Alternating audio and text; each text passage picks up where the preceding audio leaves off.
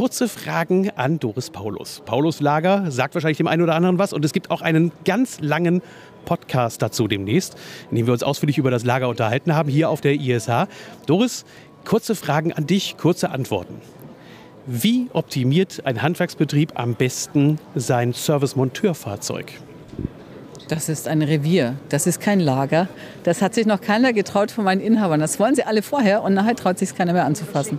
Okay, das heißt, du lässt es auch genauso wie in deiner Lagerorganisation in den Händen dann des Verantwortlichen, weil du sagst, es ist sein Lagerbereich und er hat die Verantwortung dafür. Äh, wenn man möchte, kann man hinterher aus der hausinternen Artikelliste, mit der die Standards definiert sind, natürlich ableiten, welche dieser Artikel werden in welchem Fahrzeug mitgefahren und dort bewirtschaftet. Kann man gerne tun. Ähm, dann ist es halt ein separater Lager. Es ist für uns ein dezentrales Lager und es bekommt eigene Karten, die nochmal eigens beschriftet werden. Nächste Frage. Was hältst du von Lägern, die von einem Lieferanten im Auftrag von dem Lieferanten oder was auch immer bei einem Unternehmen gepflegt werden? Wir kennen das alle. Ein Großhändler oder ein Lieferant geht direkt hin und möchte ganz gerne das Lager dann für ihn führen. Ich sehe schon, du kannst dich kaum zurückhalten. Naja, es kommt darauf an. Es gibt Lager, die funktionieren. Da ist das aber oftmals so, weil der Außendienst wirklich genau das tut, was abgesprochen ist.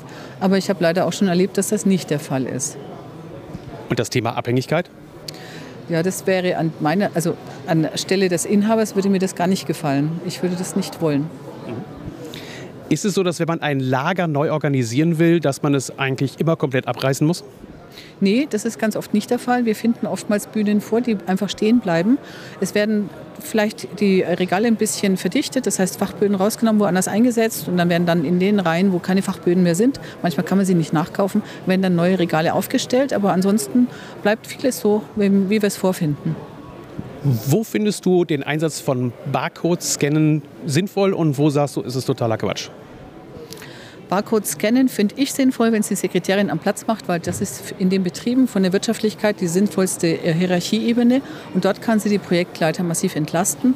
Am Regal ist es hoffnungslos, weil der Lagerist, der das tun soll, wird jeden Tag Loser sein.